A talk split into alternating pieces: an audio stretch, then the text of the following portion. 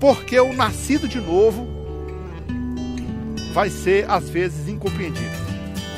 E é exatamente isso que acontece no nosso mundo hoje, quando pessoas totalmente erradas buscam a Deus e transformam suas histórias e suas vidas. Essa é uma ministração do pastor Natanael Nogueira, da Assembleia de Deus do Gama Oeste. Meus irmãos, vamos abrir nossas Bíblias agora, na sequência do texto que nós estamos seguindo aqui há algumas semanas, que é o Evangelho de João, capítulo 3, e hoje nós vamos ler do versículo de 1 até o versículo 12. Leiamos então. Havia entre os fariseus um homem chamado Nicodemos, um dos principais dos judeus. Este, de noite, foi ter com Jesus e lhe disse: Rabi, sabemos que és mestre vindo da parte de Deus, porque ninguém pode fazer estes sinais que tu fazes, se Deus não estiver com ele. A isto respondeu Jesus: Em verdade, em verdade te digo, que se alguém não nascer de novo, não pode ver o reino de Deus. Perguntou-lhe Nicodemos: Como pode um homem nascer sendo velho? Pode porventura voltar ao ventre materno e nascer segunda vez? Respondeu Jesus: Em verdade, verdade te digo, que quem não nascer da água e do espírito não pode entrar no reino de Deus. O que é nascido da carne é carne, e o que é nascido do espírito é espírito. Não te admires de eu te dizer: importa-vos nascer de novo. O vento sopra onde quer, ouve-se as suas vozes, mas não sabe de onde vem nem para onde vai. Assim é todo aquele que é nascido do Espírito. Então lhe perguntou Nicodemos: como pode suceder isso? Acudiu Jesus. Tu és mestre em Israel e não compreendes estas coisas? Em verdade, em verdade te digo que nós dizemos o que sabemos e testificamos o que temos visto. Contudo, não aceitais o nosso testemunho. Se tratando das coisas terrenas, não me credes, como crereis se vos falar das celestiais? Amém. Tendo lido, vamos fazer mais uma oração ao nosso Deus. Amado Senhor, nós queremos que o Senhor fale conosco nessa noite, nessa hora tão importante, que o Teu Espírito Santo conduza esta palavra aos nossos corações, para a edificação da Tua igreja, no nome de Jesus Cristo. Amém. Meus amados, um homem importante de Israel, um judeu, dos mais admirados, provavelmente, foi ter com Jesus. Era um homem conhecedor da palavra, tinha prestígio na sociedade. Eu até acredito que esse homem escolheu uma hora durante a noite para falar com Jesus, talvez porque não quisesse se expor. Mas ele tinha uma coisa em comum com os outros seguidores de Cristo. Ele também cria em Jesus. Ele sabia que havia em Jesus, na pessoa dele, um sinal celestial, uma autoridade espiritual que ninguém poderia compreender melhor. Então Jesus resolveu, aproveitou essa conversa, para trazer a esse homem um assunto que impactou profundamente o coração dele, que é sobre o novo nascimento. Nascer de novo, um assunto assim bem é, difícil de ser entendido pelas pessoas comuns, mas hoje eu quero falar sobre uma coisa muito interessante para todos. É necessário nascer de novo. Mas para compreender isso, nós vamos seguir alguns passos aqui no texto, para você poder entender, porque tem muita gente que está ouvindo esse, esse sermão e que talvez não tenha muita familiaridade com esse texto de novo nascimento. Então nós vamos falar primeiramente sobre a importância do novo nascimento. Por que, que é importante? Por que Jesus deu tanto valor a ele? Depois nós vamos falar sobre o mistério de uma pessoa nascida de novo. Porque Jesus colocou um assunto assim bem curioso, comparando com o vento, uma coisa que é difícil de a gente conseguir absorver totalmente. E em terceiro, nós vamos entender melhor quando nós compreendermos que Jesus revelou isso a nós. Então é a revelação do novo nascimento. Vejam só. Quando o Senhor Jesus falou sobre o nascimento, o novo nascimento a primeira vez, ele falou assim: "Olha, em verdade, em verdade te digo, se alguém não nascer de novo, não pode ver o reino de Deus." E é claro que o reino de Deus tem muitas maneiras de entender. Depois o Senhor fala sobre entrar no reino de Deus ou participar dele. Mas o reino de Deus, que acontece hoje na terra, que além da expectativa de um dia nós morarmos com Jesus, nós precisamos também entender que hoje existe um governo espiritual. Olha, nós temos governos no mundo inteiro, onde homens, autoridades, estão sentados em gabinetes e conduzindo suas nações. Mas existe um reino que não tem um gabinete, que não tem um exército, que não tem uma força bélica, mas que é um reino onde o seu Senhor, o seu rei, comanda todos pelo poder da sua palavra. Esse reino é invisível. Jesus falou tanto sobre esse reino aqui na terra, dizendo: é o reino invisível que você não pode ver. Por exemplo, você nunca viu o exército de Jesus batalhando numa guerra. Você nunca viu ele puxar armas e tentar enfrentar o adversário. Mas, pela palavra de Jesus, homens e mulheres no mundo inteiro jogam fora suas armas, entregam suas vidas e seguem todas as suas instruções, porque se sentem governados pelo Senhor dos Senhores, pelo Rei dos Reis. É o reino de Deus que o Senhor está falando. O reino que ele diz que se não nascer de novo, você não vai compreender. E aí, então, por que é importante nascer de novo? Porque eu não posso contemplar, eu não posso entrar. O, o Nicodemos não compreendeu isso. Ele disse assim: mas como pode eu, um homem nascer sendo velho? E Jesus foi explicar para ele mais na frente, dizendo assim: olha, é, se você nascer da carne, você vai continuar sendo carne. Eu estou falando de novo nascimento, estou falando do nascimento da água e do Espírito, ou seja, é um, um, uma coisa feita pelo poder da palavra de Deus, onde as pessoas vão poder encontrar com Jesus e saber o poder da sua palavra que é transformador. Quantas pessoas que tiveram no mundo, às vezes as pessoas criticam, né? Inclusive, pessoas dizem assim: ah, eu fui ser crente porque eu era é, bandido, né? Ou então alguém diz assim: Fulano foi ser crente, foi ser servo de Deus porque era bandido, porque roubava, porque fazia isso, aquilo, outro, e agora resolveu ser crente e mudou tudo. Ora, isso não é uma coisa importante? Era uma pessoa má que se tornou boa. Era uma pessoa que fazia coisas erradas, que passou a fazer coisas agradáveis a Deus. Então, essa é a transformação de vida. Só que Jesus compara isso como, vamos dizer assim, alguém que morreu e nasceu de novo. Alguém que deixou aquela vida pregressa completamente para trás, que não pratica mais. Efésios, o apóstolo Paulo disse assim: aquele que roubava, não rouba mais, vai trabalhar.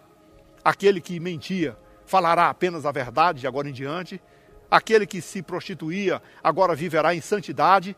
Então, é uma mudança de vida radical, é uma metamorfose espiritual, onde você deixa de ser o velho homem com a sua natureza, com seus costumes, com seus hábitos, para se tornar um homem em novidade de vida, servindo ao Senhor. É importante isso, porque para pertencer ao reino de Deus, você tem que pensar como ele pensa, agir como ele age e dar o testemunho conforme as suas instruções.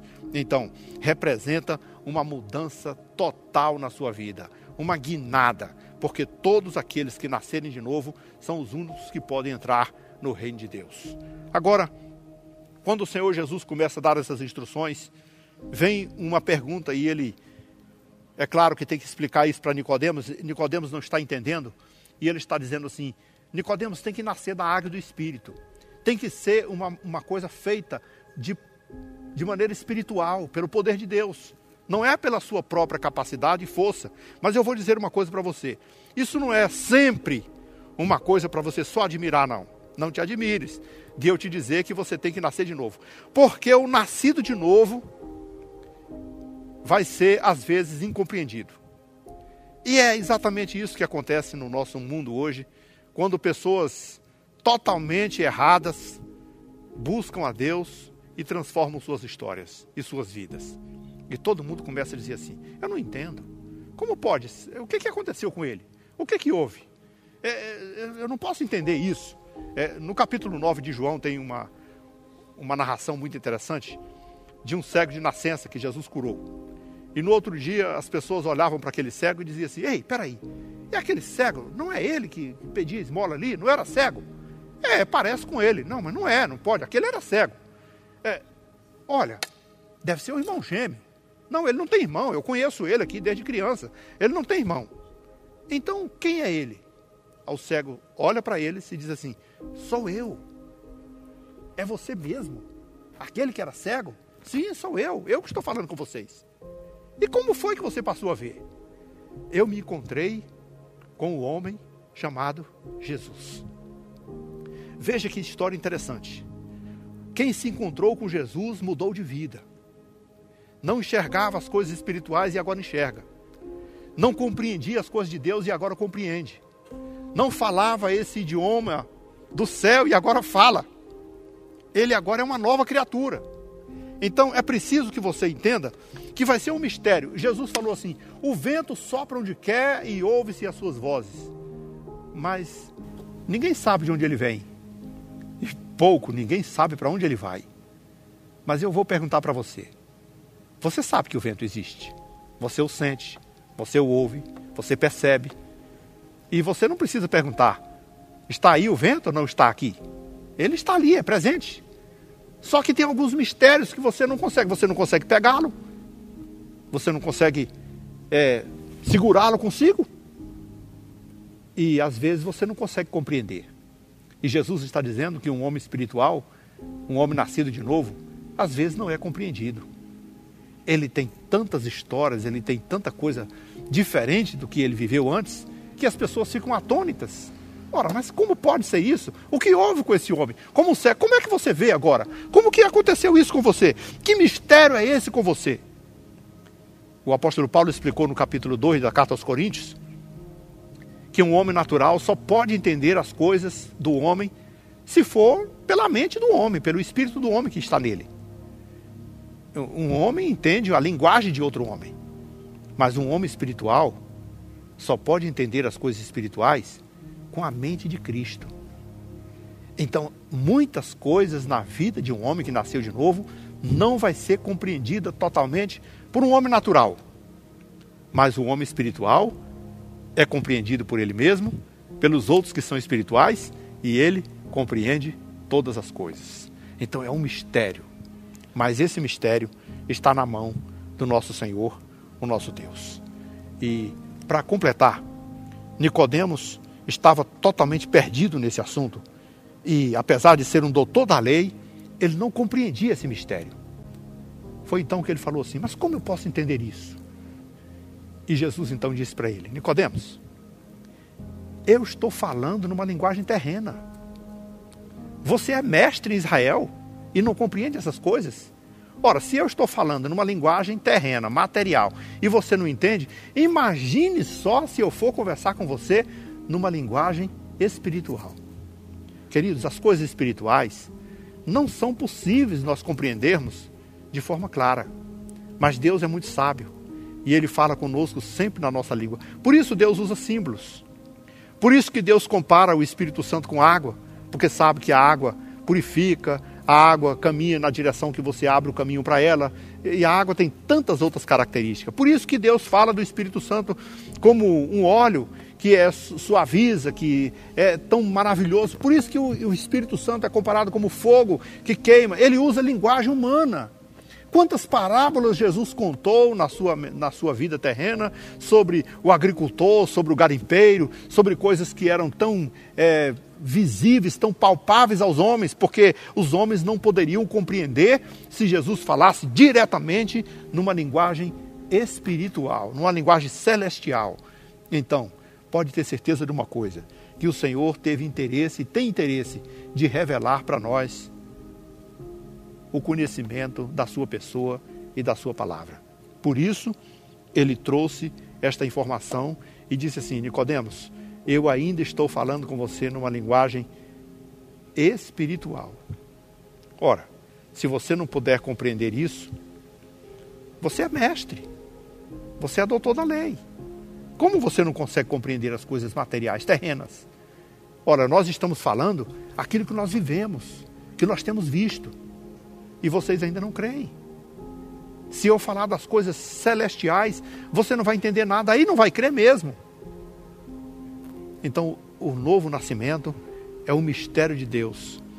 Mas se você reconhecer a importância dele na sua vida, se você reconhecer que é um mistério que pode ser compreendido à luz do Espírito Santo, e se você agradecer por Deus misericordiosamente, maravilhosamente, revelar a nós o seu amor e a sua palavra, você poderá desfrutar de cada momento na presença de Deus e se tornar uma nova criatura.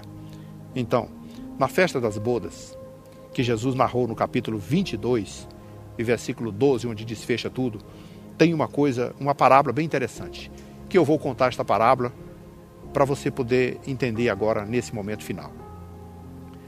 Jesus contou numa parábola que um homem fez uma festa grandiosa para as bodas do seu filho. Mandou convidar todos os seus melhores amigos. E perto da festa, ele ainda mandou alguém avisar. Vai lá e fala para o meu amigo: olha, eu já abati os bois, a mesa está pronta, o vinho está pronto lá, venham depressa para as bodas. Mas os homens começaram a dar algumas desculpas. Alguém disse: Olha, estou envolvido com alguns negócios, comprei um campo, não posso vê-lo. Eu, eu, eu, realmente não tenho tempo. Eu, vocês vão ter que me perdoar. Fala para o mestre ter uma misericórdia de mim, mas eu agora não posso ir. Outro disse: Olha, eu comprei um, uma junta de boi, estou conhecendo esses bois agora, testando, e eu também não posso ir. Peço que me perdoe, porque eu realmente não tenho tempo. Eu até gostaria de ir, mas eu não posso. Diga para ele me perdoar por esse momento. É, outro dia, quem sabe, a gente vai ter a oportunidade de estar junto. Bateu em outra porta e alguém disse assim: Olha, eu me casei agora. Agora que eu tenho né, que desfrutar do meu casamento, vou viajar com a minha esposa, é, eu também não posso ir. Eu, eu agradeço, peço que me desculpe, mas eu não tenho tempo de ir agora. Imagine aquele homem, o desgosto, né? Jesus contando essa história e dizendo assim: esse homem ficou furioso, porque ele tinha feito um investimento muito alto nessa grande festa. Aborrecido com isso, ele chamou os seus servos e disse assim: Olha, entre pelas ruas, pelos becos, pelos valados, por tudo quanto é lugar e convide todo mundo que estiver na rua: homens, cegos, aleijados, coxos, o que tiver. E a festa se encheu abundantemente. Foi uma festa linda. Mas Mateus resolve contar um detalhe impressionante nessa, nesse final da parábola. Era comum naquele contexto que as pessoas não compravam roupa de festa. Ia a uma festa de casamento, ninguém tinha que ir lá no, no shopping comprar um vestido novo, um terno novo. O dono da casa oferecia vestes nupciais apropriadas para aquele contexto do casamento para todos os seus convidados. Mas um detalhe: eles eram obrigados a vestir. Diz o texto lá pelo versículo 12 do capítulo 22 de Mateus, que quando foi lá pela meia-noite, o Senhor passou fazendo os cumprimentos dos seus convidados. E lá no meio da festa encontrou um homem que não estava vestido adequadamente com as vestes nupciais.